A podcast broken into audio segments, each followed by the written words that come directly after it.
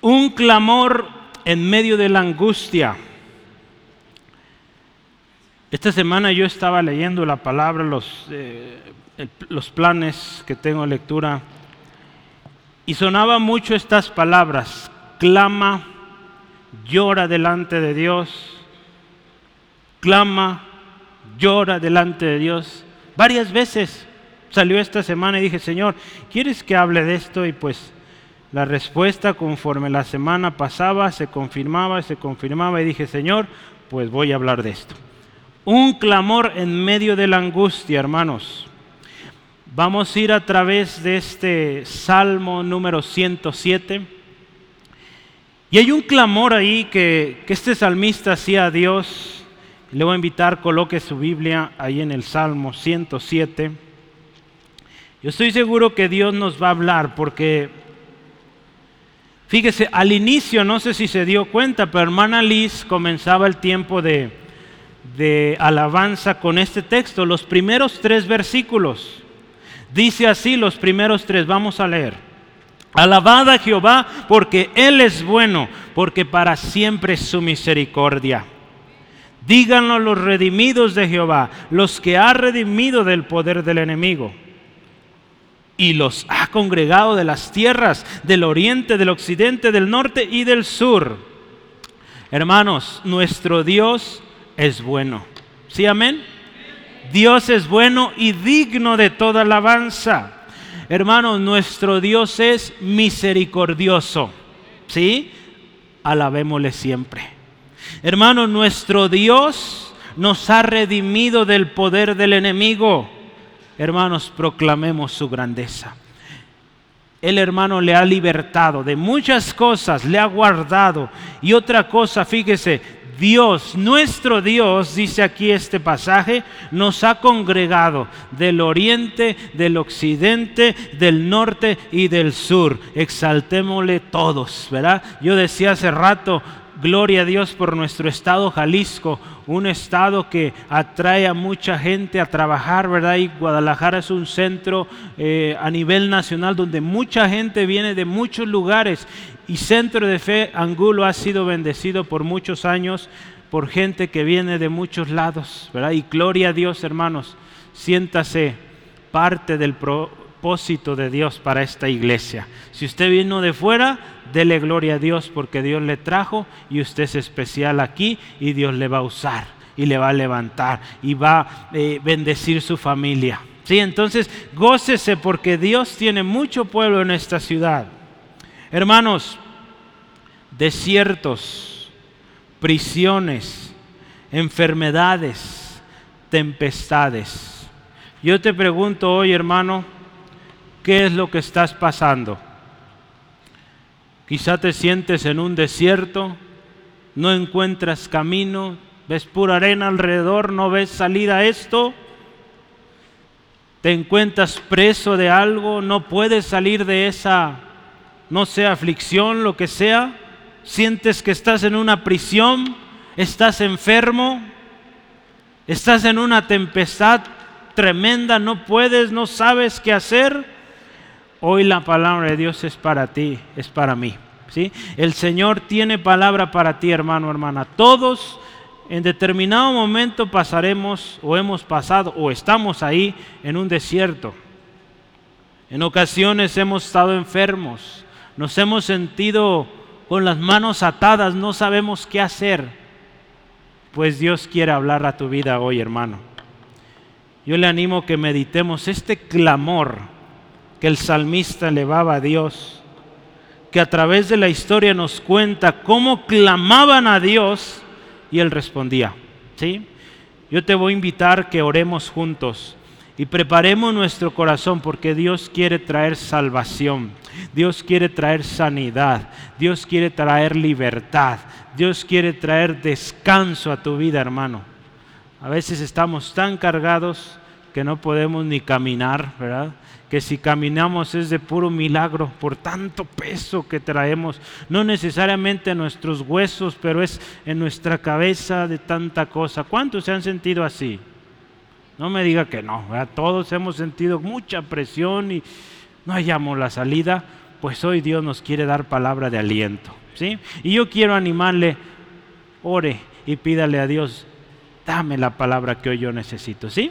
Vamos orando, Dios, gracias por tu palabra linda, preciosa para mí, para mis hermanos y aún también aquellos a los que yo les voy a compartir. Gracias Dios porque es tu palabra viva y Señor, tú conoces cómo viene mi hermano hoy. Lo que sucedió esta semana en casa, en el trabajo, en la escuela, cosas que nos hicieron sentir muy mal. Pero Señor, hoy venimos a ti con la esperanza de que seamos animados, que seamos confortados.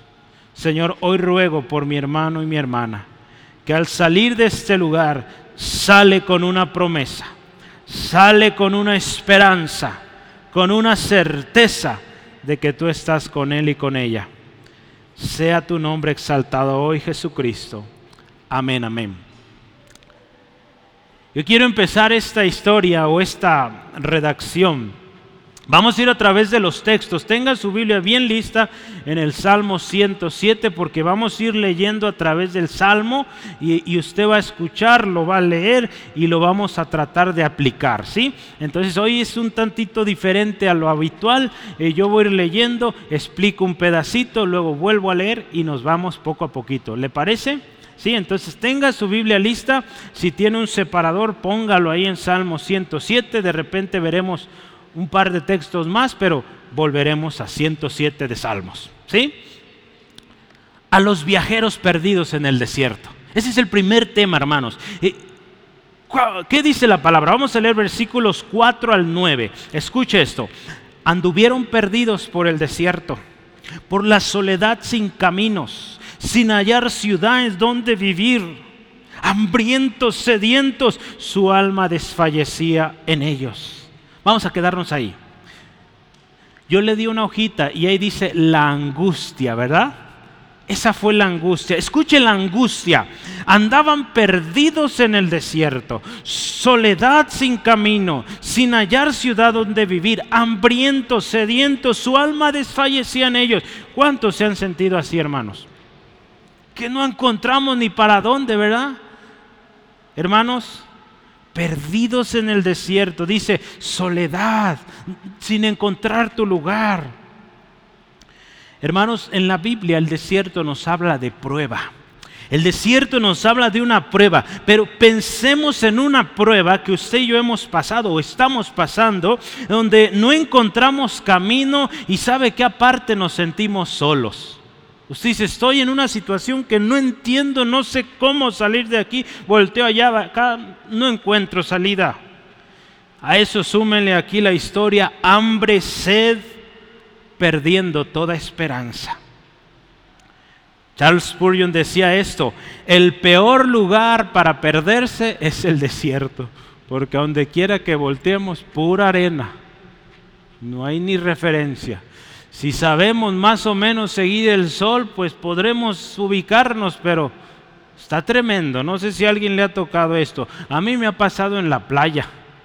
Usted voltea puro mar, montón de gente allá, montón de gente allá. ¿Y dónde está mi familia?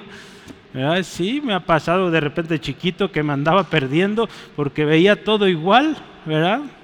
Pero mire, el desierto, un lugar tremendo para perderse. Ni dice ahí, ningún hombre estaba cerca, ninguna otra compañía. Hermanos, la soledad del desierto tiene una influencia muy deprimente sobre el hombre que se pierde. El ánimo se hunde cuando la estructura corporal se agota por las largas privaciones. Habla de que tenía sed, tenía hambre, y nuestro cuerpo se va debilitando. Entonces, hermanos, ¿quién puede mantener el ánimo cuando está en un lugar así? Listo para caer por el completo agotamiento. ¿sí? Muchas veces nos sentimos tan tristes, tan afligidos como en un desierto, hermanos. No sé si le ha tocado un desierto. Estos calorones nos dan un poquito de referencia, pero imagínense, un desierto es mucho más caliente, nada de agua, pura arena. Entonces sí está serio esto, ¿no? Veámoslo en nuestra vida. ¿Cuántas veces hemos estado en una situación así tan adversa que no encontramos salida? Pero vea el versículo 6, Salmo 107, hermanos, versículo 6. Entonces, dice ahí, clamaron a Jehová en su angustia y los libró de sus aflicciones. Ese es el clamor, ¿verdad? Que usted tiene en sus notas. Dice, clamaron en su angustia. La palabra de Dios ahí en Salmos, versículo, eh, capítulo 34, versículo 19 dice, muchas son las aflicciones del justo, pero de todas ellas le librará Jehová. Hermano, hermana, cuando usted y yo en medio del desierto, en medio de lo más feo, clamamos, nuestro Dios escucha y nos libra. ¿No es esto una palabra de aliento, hermanos? Yo quiero hablarle más de esto.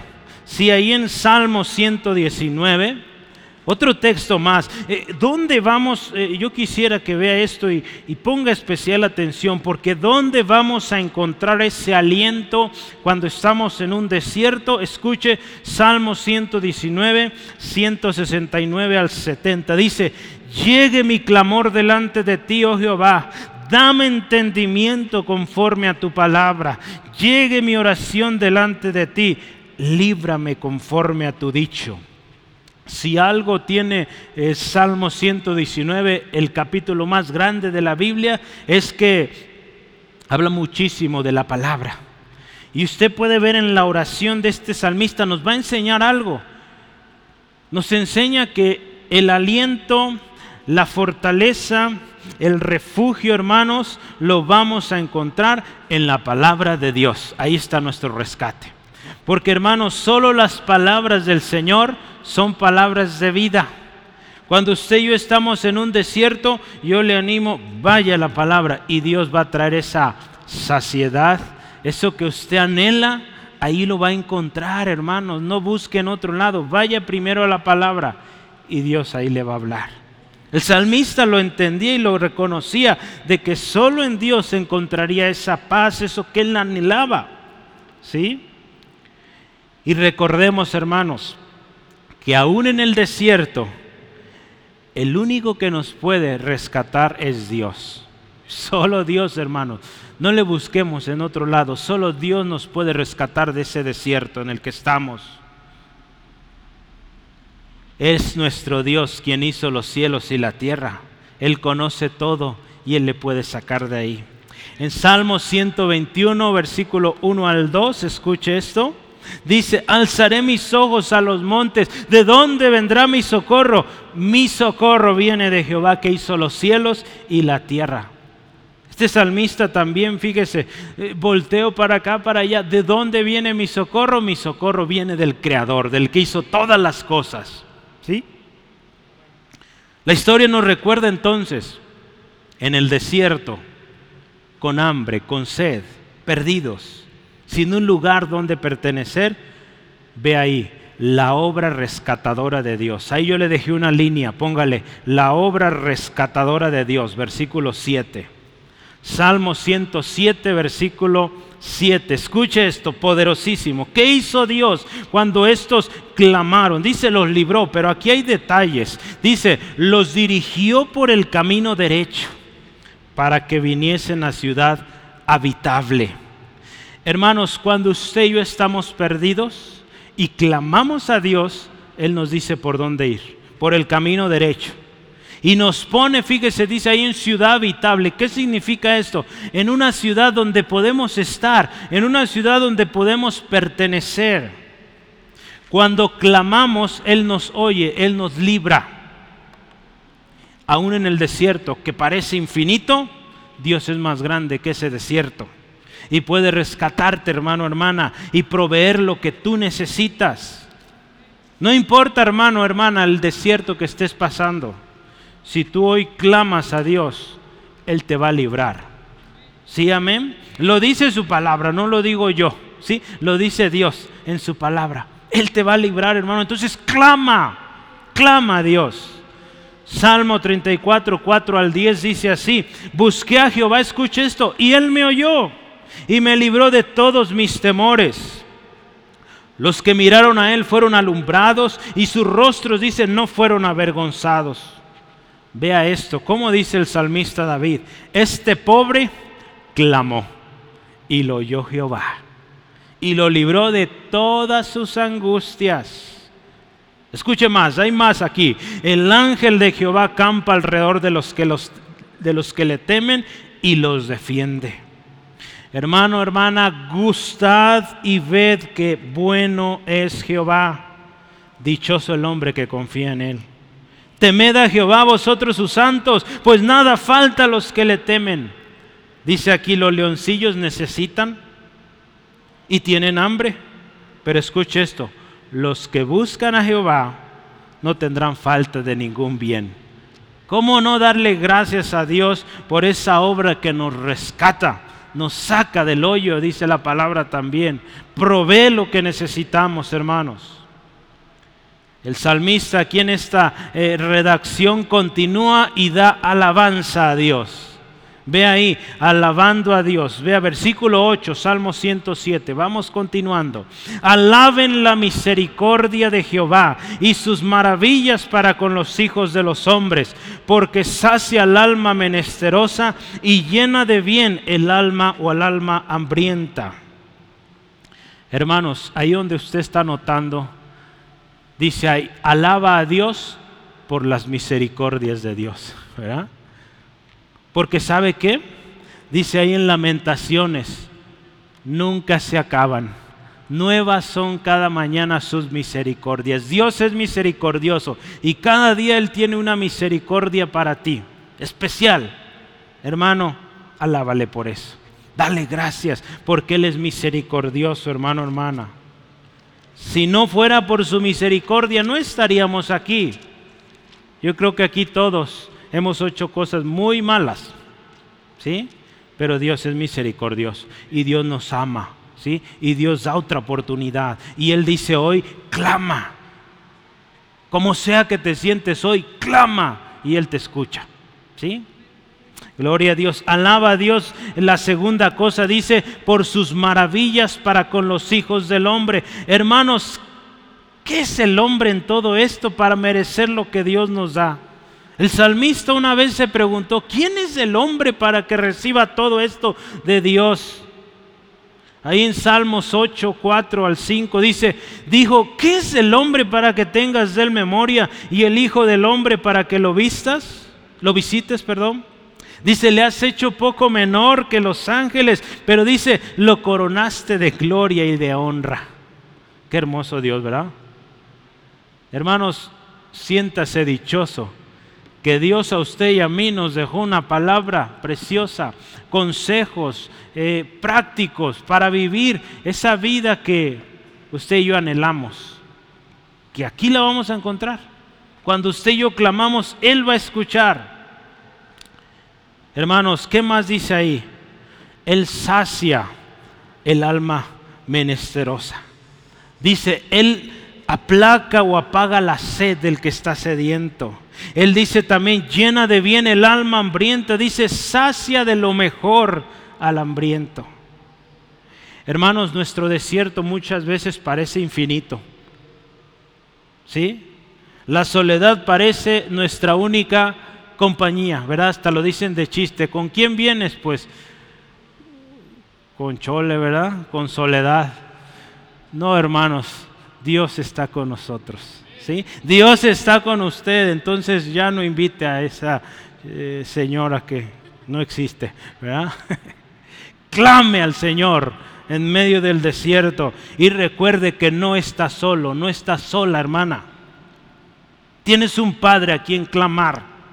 Tienes una familia en Cristo con la cual compartir tu carga. La palabra dice que sobrellevemos los unos de los otros las cargas. Tienes una familia, entonces no luches solo, sola. Primero tienes un Padre allá arriba, celestial, poderoso, que está contigo y tienes una familia. ¿Sí? Entonces no te olvides de eso. Entonces no estás solo, sola. No vayas solo por el desierto. Dios puede estar y debe estar, porque si tú oras con Él, Él cumple su palabra. Él nunca ha fallado. ¿sí? Entonces, hermano, recuerda una cosa. Cuando Jesús fue al desierto, dice que fue guiado por el Espíritu, ¿verdad? Pero él iba, ¿saben cómo? Guiado por el Espíritu número uno, pero iba también con la palabra de Dios, ¿sí? En su boca. ¿Sí? Entonces, cuando el enemigo vino en el desierto, él sabía que el Espíritu estaba con él y tenía la palabra de Dios en su boca y la habló y venció. Entonces, si tú estás en el desierto, ¿sabes qué necesitas traer ahí siempre? La palabra de Dios. ¿Sí? Porque el enemigo va a venir con ataque, con dificultad, y tú puedes responder con la palabra de Dios. Tienes el Espíritu de Dios. Llénate de la palabra y el Espíritu te va a recordar la palabra para que en tu desierto tú puedas decir, la palabra de Dios dice, y sueltes la palabra de Dios y vas a ver la victoria. Pero si no estás leyendo, pues ¿qué vas a decir? ¿Sí? El pastor dice, no, hermano, la palabra de Dios dice, ¿sí? Eso es lo que va a producir la victoria en tu vida. Jesús lo hizo, hermanos. Fue con la palabra de Dios, lleno del Espíritu Santo y sabe, lo veíamos semanas pasadas, le dio gloria al Padre y cumplió su misión. Cuando usted y yo lo hacemos así, vamos a salir de ese desierto. Créame, hay un final.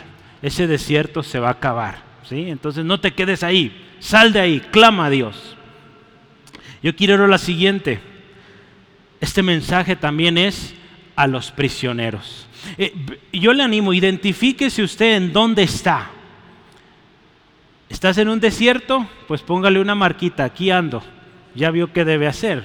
Va a clamar a Dios, va a tomar la palabra de Dios en sus manos y la va a decir y creerla, ¿sí? Pero ahora vamos a este caso, los prisioneros. Dice, prisioneros en esclavitud de hierro. Vamos a ver la angustia, versículos 10 al 12.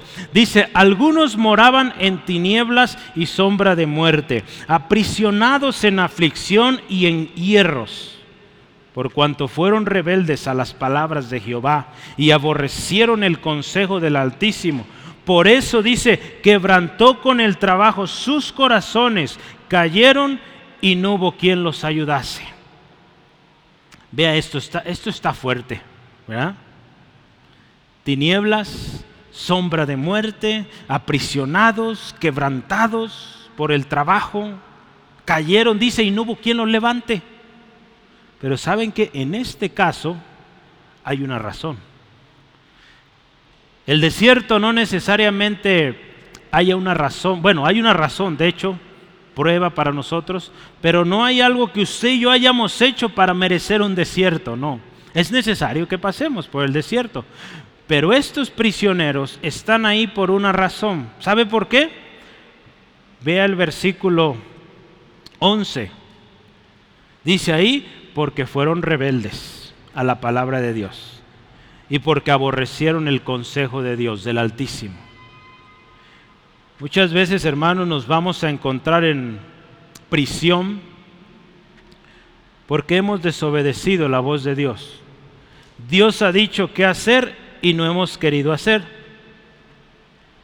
Amigo, amiga, quizá tú hoy te sientes así en una prisión. ¿Y sabes por qué es? Porque no has buscado a Dios. Porque Él te creó con un propósito. Te ha hablado de muchas maneras y no has querido escuchar. Te has portado rebelde. Y lo más seguro es que hoy te sientas en una prisión. Hermanos, si vemos la definición del pecado, el pecado, hermanos, es rebeldía en contra de Dios. Es como decir, yo no quiero hacer lo que Dios dice, yo quiero hacer lo que yo quiero. ¿Sí? Eso es el pecado. Ayer estaba escuchando una enseñanza del hermano Charles Stanley, él ya partió con el Señor. Y él decía esto sobre el pecado. Cuando alguien peca, hermanos, es invitar las prisiones, las dificultades. ¿sí? Cuando pecamos, cuando ofendemos a Dios, lo que estamos es diciendo, vengan las aflicciones a mí. Porque sabemos que hay consecuencias del pecado. No podemos evitar esto. Así es, hermanos. Imagínense, también decía ahí, hermano Charles Stanley, eh, cuando pecamos, cuando desobedecemos a Dios es, ¿sabes qué? Yo no quiero hacer lo que el jefe dice. ¿Quién es el jefe, hermanos, del cristiano? Nuestro Señor Jesús, ¿verdad? Él es nuestro jefe, ¿verdad? Usaba la palabra boss. Entonces, nuestro jefe. Es decir, ¿sabes qué? Yo no quiero hacer lo que tú dices, yo quiero hacer lo que yo quiero y por tanto viene la aflicción, ¿verdad? Esto trae el pecado, hermanos, trae aflicción. Yo quiero leerle esta cita de un libro, Los Tesoros de David. Charles Spurgeon dice, el estado de un alma bajo convicción de pecado es simbolizado forzosamente por, la, por esta condición que hoy vemos. Las personas en este estado no pueden ver las promesas que les brindará el consuelo. Se sienten inmóviles en la, inactividad de la desesperación, temen la proximidad del juicio y por lo tanto están tan afligidos como si estuvieran a las puertas de la muerte. Cuando alguien está así, hermanos, en pecado, en rebeldía, por más que escuche promesas de Dios, no le entran, porque está en pecado, está en rebeldía. Se siente en una prisión, como dice ahí la historia, eh, en oscuridad, tinieblas, no puede salir de eso porque ha persistido en su rebeldía. Hermanos, mientras estemos en rebeldía no vamos a poder salir de esto. ¿sí? Por más que ore, que, que lea la Biblia, si usted no obedece lo que Dios le ha dicho hacer, vamos a seguir así, en oscuridad, al borde de la muerte, a las puertas de la muerte, la proximidad del juicio, ¿verdad? temiendo que viene el juicio y si no obedecemos lo que Dios ha hecho. Esto trae el pecado, hermano. El pecado trae una situación deplorable, triste, sin salida. Eh, pensemos, hermanos, y no quiero que se malentiende, todos pecamos, ¿verdad? Y cuando pecamos, hermanos, nos sentimos tan mal que de seguir así la condición cada vez va peor. Por eso tenemos que pronto clamar a Dios, perdóname Dios, porque yo no quiero seguir en esto sentirme como me siento. Eso es lo que el Espíritu produce en usted en mí, para que salgamos de ahí, hermanos. De otra manera es prisión, es soledad, es eh, eh, tinieblas. Pero mire la historia, versículo 13. Estos rebeldes, estos que aborrecieron el consejo de Dios, ¿qué dice ahí? Clamaron. Dice, luego que clamaron a Jehová en su angustia, dice, los libró de sus aflicciones. Mire hermanos, hay esperanza. Si usted y yo clamamos al Señor, amigo, amiga, si tú clamas hoy al Señor, Él te saca de eso. Para ti podrá ser difícil, imposible, pero si tú hoy clamas a Dios, Él te libra de tu aflicción. Hay esperanza. Y sabes que Dios te liberta con un propósito, Él te salva, te salva con un propósito. Ahí eh, hay un texto que quiero veamos, Salmo 119, Salmo 119, adelantito de donde estamos, versículos 145 al 146, dice así, escucha, clamé con todo mi corazón, respóndeme Jehová y guardaré tus estatutos. A ti clamé, sálvame y guardaré tus testimonios. Este salmista sabe y nos enseña hoy, hermanos, si clamamos a Dios, no clame a Dios libertad o, salvación de aquello para volverse a meter. Aquí el salmista clamó a Dios porque él dice, quiero hacer lo que tú dices, quiero obedecer tu palabra, quiero caminar en tus caminos, porque este hombre probó lo que es estar lejos de Dios y dijo, yo no quiero más eso. Hermano, yo creo que todos hemos probado los estragos del pecado en nuestra vida, aún en los que amamos, en los cercanos. Qué feo, ¿verdad? Cómo el pecado causa tanta degradación, tanta tristeza, dolor, que hermanos, hoy la palabra nos dice, si estás en pecado, si estás en rebeldía, hoy clama y Él te escucha. Clama a Dios. Y yo quiero continuar versículo 14, la obra redentora. Ahí tiene una línea, póngale redentora de Dios. La obra redentora de Dios. ¿Qué dice ahí? Lo sacó de las tinieblas, de la sombra de muerte y dice, rompió sus prisiones. Hermanos, cuando usted y yo clamamos a Dios, porque sabe, un rebelde se obstina y no quiere y dice, yo puedo, yo salgo de esta y pues no puede. Pero en el momento que Él clama, vea cómo es nuestro Dios. Cuando Él clama, un clamor nos habla de un corazón que reconoce, que es sincero delante de Dios. ¿sí? Dice, Dios, no puedo, ayúdame. Y clama con todo, Dios escucha, lo libre de su aflicción, lo saca de esa prisión, ¿sí? rompe las cadenas. ¿sí? Así es nuestro Dios, hermanos, nos trae a luz. Esas tinieblas se acaban, venimos o vinimos a luz, a la luz de su verdad. Venimos de, de, estar con la expectativa, el miedo a la muerte, ahora venimos con esperanza de una vida eterna. De cadenas a libertad. ¿Sí? Y terminamos, hermanos, una vez que es liberado, el rebelde, fíjese que dice ahí, alabamos a Dios por, versículo 15 y 16. Vuelve a repetir, por las misericordias del Señor. Hermano, no debemos dejar de alabar a Dios por sus misericordias. La segunda cosa dice, por sus maravillas en o en los hijos de los hombres. Y último, y dice, porque quebrantó las puertas de bronce y desmenuzó los cerrojos de hierro. Ahí nos habla de la fuerza del poder de Dios para destruir toda cadena, hermanos. Toda cadena que te está atando hoy, Dios puede y quiere hacerlo, pero necesitas clamarlo. Hace algunos meses hablamos, Jesús quiere y puede sanarte. ¿sí? Cuando estas personas le decían, Señor, si tú quieres, Jesús le dice, quiero, sé sano. ¿sí? Cuando viene el centurión y le presenta su caso, Jesús dijo, sea como tú dices. Jesús tiene poder para hacerlo, hermano. Entonces, creamos y clamemos. Hermanos, cuando recordamos la obra de Cristo, Cristo Jesús vino a romper cadenas. No sé cómo te encuentres hoy, hermano, amigo, amiga. Te encuentras en cadenas, prisión, cosas que, que no te dejan avanzar. Hoy te invito, clama, clama a Dios y Él te liberta. En Isaías 42, 6 al 7 dice, yo Jehová te he llamado en justicia y te sostendré por la mano y te guardaré y te pondré por pacto al pueblo, por luz a las naciones. Está hablando el siervo del Señor. Para que abran los ojos de los ciegos, para que saques de la cárcel a los presos, escucha esto, sacarlos de la cárcel, y de casas de prisión a los que moran en tinieblas esto vino a ser Jesús, hermanos, a sacarnos de prisión, a traernos a luz. 45.2 de Isaías. Escuche esto. Yo iré delante de ti y enderezaré los lugares torcidos. Y escuche esto. Quebrantaré las puertas de bronce y cerrojos de hierro haré pedazos.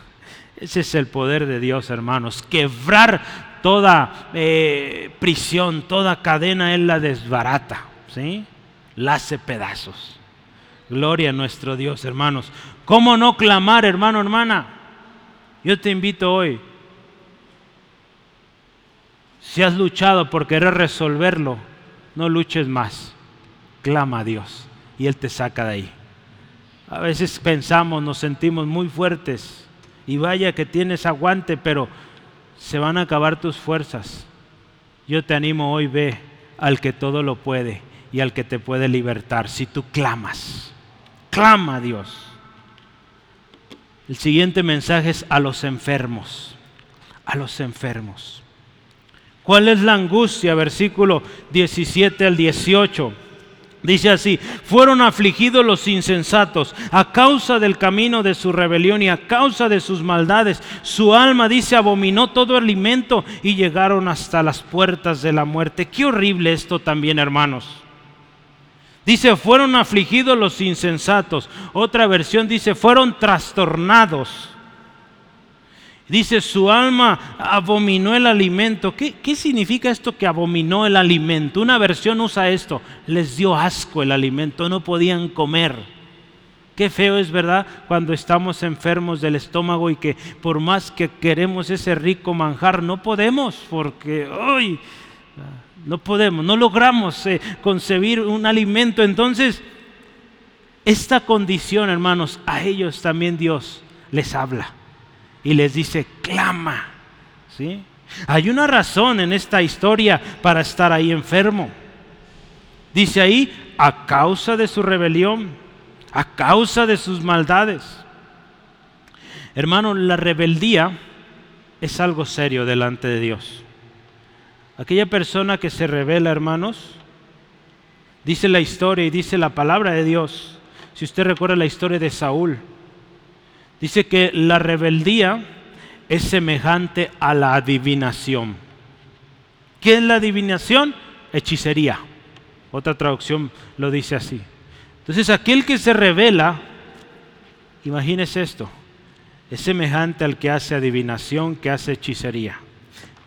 Yo quiero que lo vea porque está en la palabra 1 Samuel 15, 23. Saúl se rebeló y vea cuando la palabra de Dios viene a su vida con una reprensión tremenda. Tristemente él siguió en esa rebeldía y su final fue horrible. Matándose a sí mismo, imagínese. Primera de Samuel 15, 23 dice, observad pues, no, no, primera de Samuel, sí, 15, yo andaba leyendo en otro lado. 15, 23 de Samuel dice, porque como pecado de adivinación es la rebeldía y como ídolos e idolatría en la obstinación. Por cuanto tú desechaste la palabra de Jehová, Él también te ha desechado para que no seas rey. Vea qué triste, hermanos, la condición de Saúl aquí. Se rebeló en contra de Dios. Dios le está dando un mensaje. No se arrepiente, sigue en su rebeldía. Dice, mira, es como si tú hayas practicado hechicería. Es como si tú hayas practicado idolatría. Y sabes, la consecuencia es que ya no vas a ser más rey. Qué triste. Perdió, hermano, algo tan especial. Ser el primer rey de Israel. Vea qué bonito. Y que sus hijos pudieran seguir siendo reyes. Pues lo perdió todo por rebelde. ¿Sí? Vea qué tremenda es la rebeldía, hermanos. Este hombre se obstinó y siguió en su rebeldía y al final usted vea la historia en la batalla, ¿verdad? Contra los filisteos, ¿cómo termina Saúl? Aventándose sobre su espada, quitándose la vida, su hijo muerto, sus hijos muertos, hermanos, en batalla, horrible su final. Su ejército corriendo porque pues fueron vencidos. Qué triste cuando nos obstinamos, rebeldía, afectamos también a la gente a nuestro alrededor.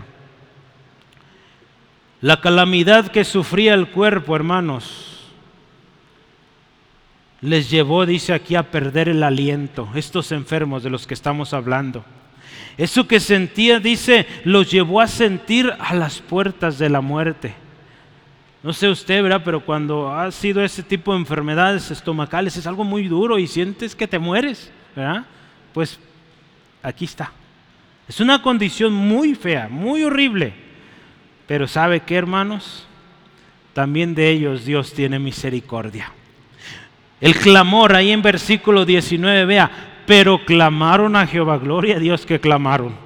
Y dice, los libró de sus aflicciones. Así es Dios, hermanos. También para los rebeldes hay esperanza cuando claman al Señor. Cuando claman en medio de su angustia, el que está en rebeldía, hermanos, Dios lo restaura y lo saca de ahí. Así de grande es la misericordia de Dios. Por eso al inicio del capítulo, y, lo repite varias veces, alaba la misericordia de Dios. Dios es misericordioso, hermanos. Aun cuando nosotros a veces somos tan tercos en áreas de nuestra vida, Dios sigue volviéndonos a dar chance, a darnos oportunidad. Hermanos, aprovechemos. No despreciemos la misericordia de Dios y atendamos al llamado. ¿Alguien se acuerda de Jonás? ¿Alguien ha escuchado de Jonás? Jonás, hermanos, también, el rebelde Jonás. ¿Y cómo le fue, verdad? Pero ahí, en el vientre de ese gran pez, él clamó y Dios lo escuchó. Si yo quiero leer esta parte de su oración, ¿verdad? El capítulo 2 es prácticamente la oración de Jonás, pero voy a leer el 1 y 2. Entonces oró Jonás a Jehová su Dios desde el vientre del pez y dijo, invoqué en mi angustia a Jehová. ¿Y qué dice? Él me oyó. Gloria a Dios. Desde el seno del Seol clamé y me oíste. ¿Sí? Ese es Dios, hermanos. Cuando usted y yo clamamos. Versículos 6 a 7. Descendí a los cimientos de los montes, la tierra echó sus cerrojos sobre mí para siempre. Mas tú, dice, sacaste mi vida de la sepultura, oh Jehová Dios mío.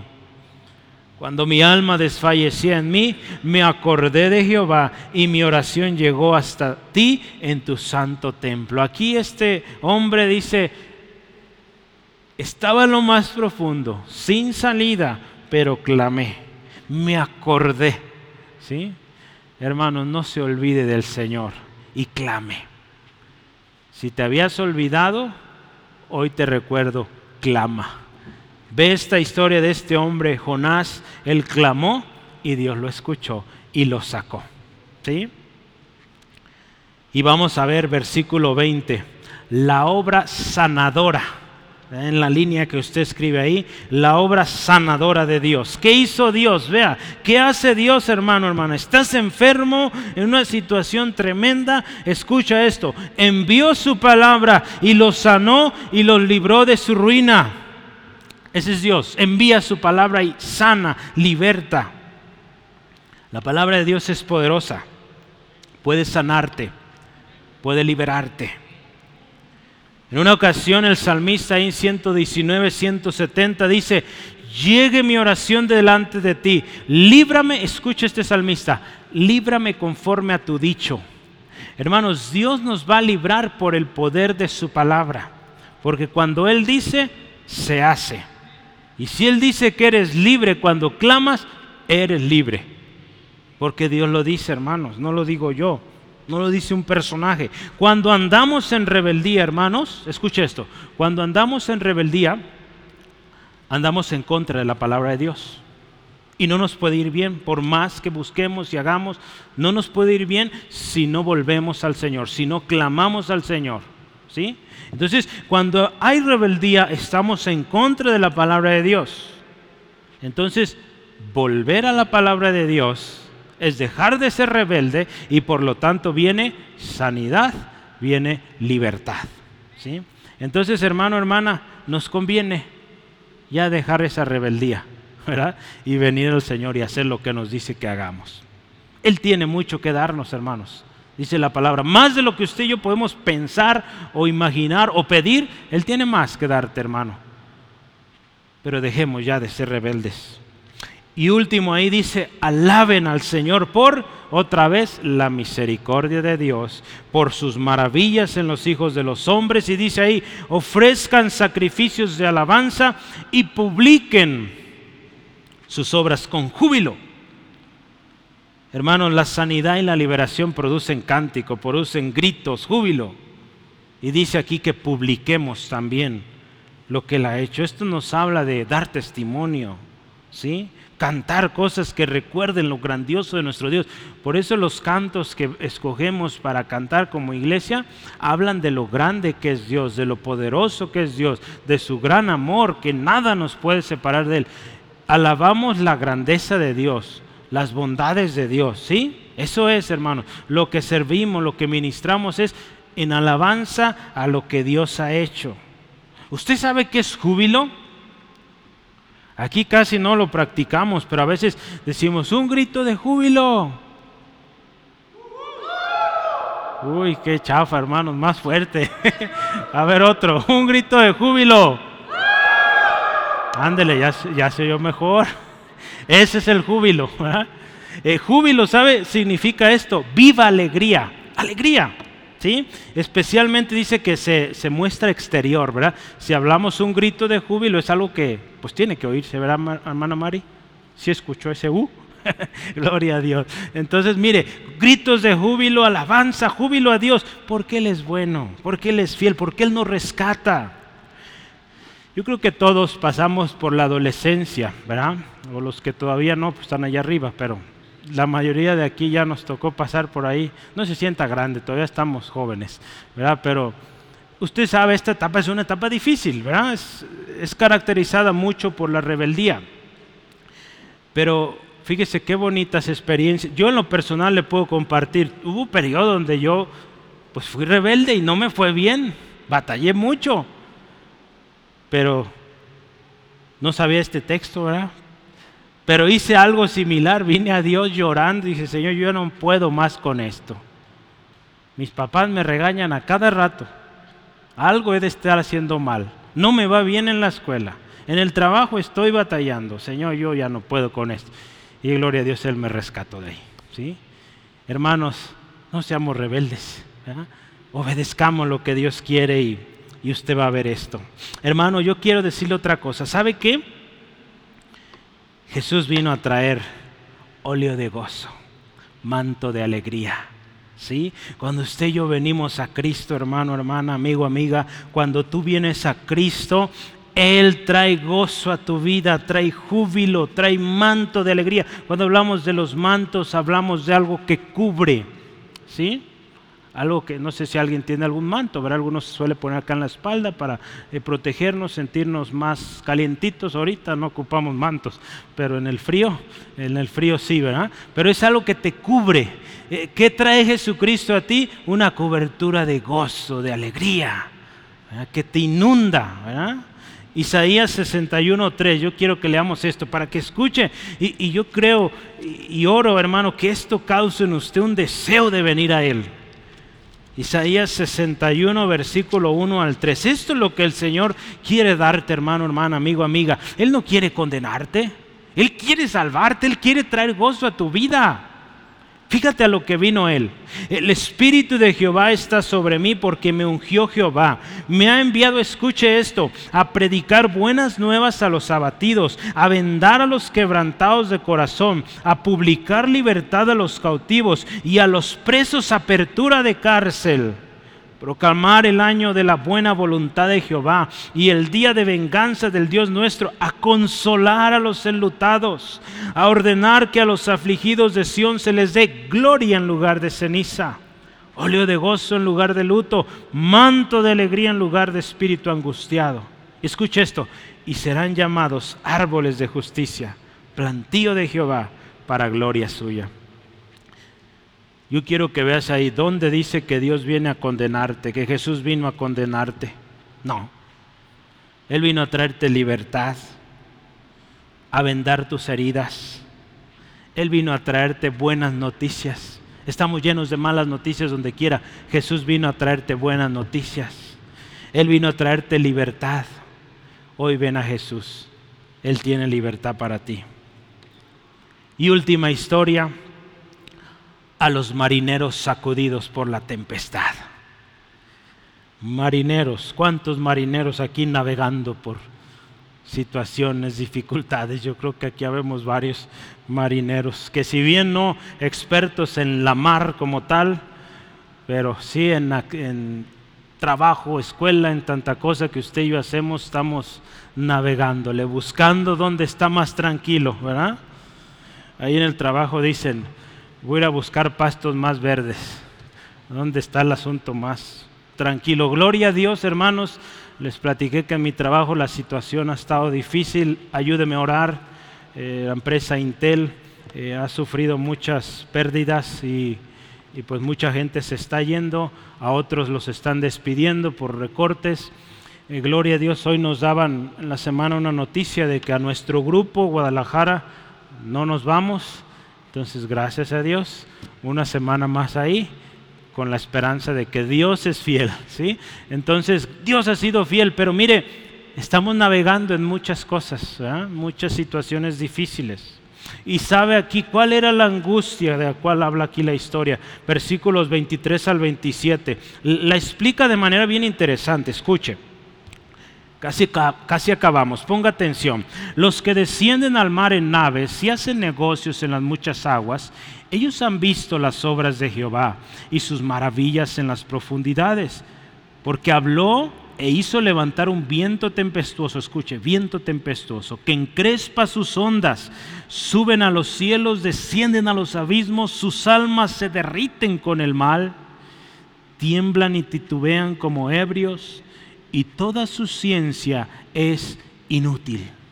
Aquí habla, hermanos, de estos eh, marineros aquellos que van navegando, que dice ahí, pues si bien son expertos, les ha tocado ver cosas tan lindas, tan preciosas ahí en el, en el, en el mar. Cuando usted y yo vemos la historia en la Biblia, eh, los marineros en aquel tiempo eran gente que conocía bien los, los mares.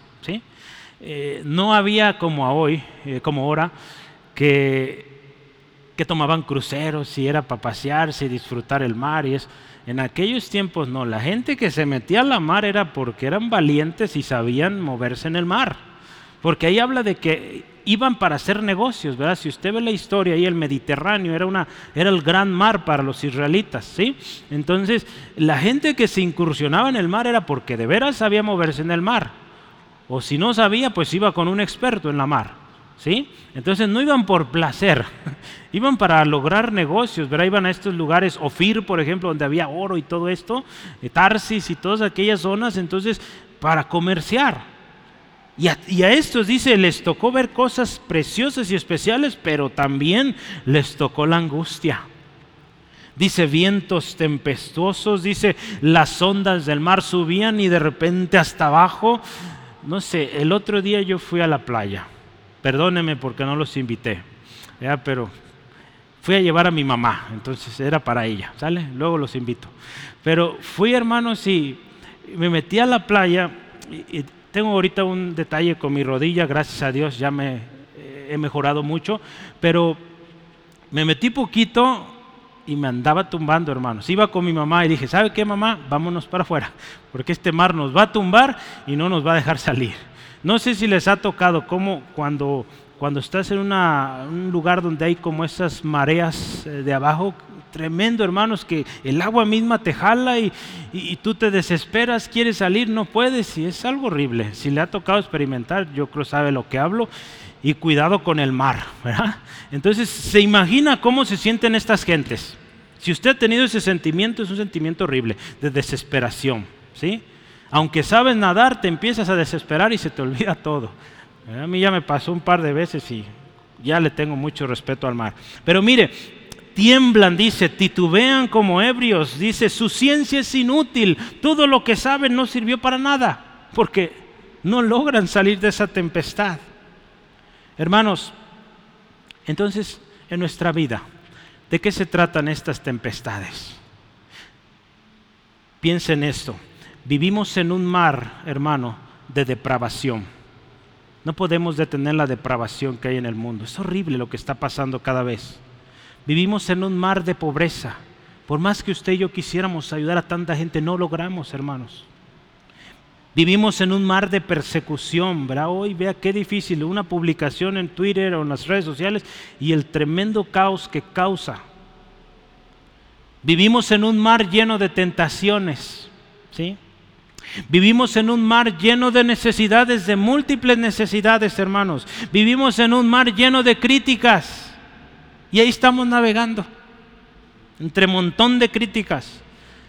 En un mar donde todo es desánimo, donde hablas con un compañero, con un amigo, te cuenta cosas tristes y te dice aún cosas peores, vas con el otro y pues está peor, ya no sabes ni a quién acudir. Nos encontramos muchas veces en mares de oposición, todo en nuestra contra. Parece que no hallamos la salida. Hermanos, podemos llegar a perder el ánimo ahí, desfallecer, dice aquí, tambalear, temblando, porque todo lo que conocemos, sabemos, parece inútil. Por más que hacemos de una y de otra, no salimos de eso. Esas son las tempestades que vivimos, hermanos.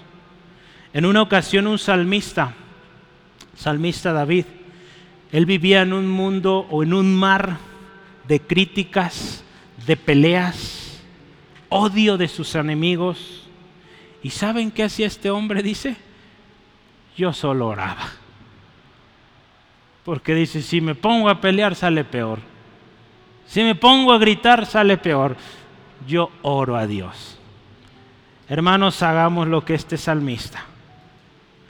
Y lo que nos dice el versículo 28 de estos que navegaban y se encontraron impotentes, dice, entonces claman a Jehová en su angustia y dice, los libra de sus aflicciones. Hermanos, el Señor va a enviar muchas veces a algunos de sus santos, usted y yo, a esos mares de angustia, de dificultad, ¿sí? Para que veamos primero su grandeza, sus maravillas.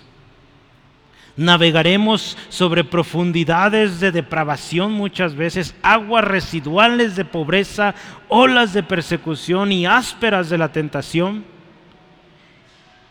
y ahí en esas aguas, hermanos, clamemos, clamemos a Dios, porque sabe que le voy a decir una cosa tremenda. Dios está encima de esa tempestad. Y Él ordena y esa tempestad se calma. ¿Sí, amén? Eso hizo Jesús, los discípulos se maravillaban. ¿Quién es este hombre que el viento y el mar le obedecen? Pues a ese hombre sabe que Jesucristo, usted y yo servimos y Él es nuestro Salvador y Señor. ¿Sí? Hermanos, versículos 29 al 30, la obra soberana de Dios. 29 al 30. ¿Qué hizo Dios cuando clamaron? Cambia la, la, tempestad en sosiego, se apaciguan sus ondas, luego se alegran porque se apaciguaron y así los guía al puerto que deseaban. Hermanos, Dios cambia la tempestad en algo tranquilito, trae sosiego, apacigua las aguas. Este es el gran poder soberano de Dios, hermanos. Cuando Jesús ordena que la tempestad se calma, se calma y viene gran bonanza. Hermanos, si Jesús está contigo, puedes estar seguro, tranquilo. Dice ahí, se alegran porque se apaciguaron las aguas. Hay alegría. Los planes se logran cuando tú clamas a Dios. No importa la tempestad que estés. No importa el mar de lo que sea que estés. Si tú clamas a Dios hoy, él calma la tempestad y te lleva a puerto seguro. A eso donde tú quieres llegar. A eso por lo cual has orado. Yo quiero llegar ahí. La tempestad, hermanos, puede acabarse si tú hoy clamas al Señor. Hermanos, los que confían en Jehová son como el monte de Sión. No se mueven, sino que permanecen para siempre. Fundados en la roca de Cristo, no hay tempestad que pueda tumbarte. Aquí alabemos a Dios, dice versículos 31 y 32, otra vez, por las misericordias de Dios. Alabamos a Dios por las maravillas en los hijos de los hombres. Y último, exaltamos en la congregación, dice, del pueblo y en la reunión de los ancianos. Hermanos, nosotros tenemos que, cuando salimos de, una situación difícil, y yo le animo mucho, de testimonio, alabe a Dios por lo que Dios ha hecho. Si aquí nos dice en la congregación, comparte en aquellos experimentados, los ancianos, ellos van a poder, sí, Dios hace eso, gloria a Dios porque lo sigue haciendo. ¿Sí?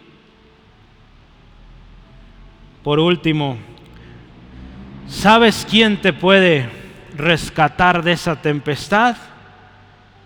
Pues Jesús otra vez. Jesús nos dice, en el mundo tendréis aflicción, pero confiad, yo he vencido al mundo. Hermano, no puedes evitar la, la tempestad. No puedes evitar que el mar se agite, que venga y que quiera atacarte, pero si tú clamas a Dios, Él te salva.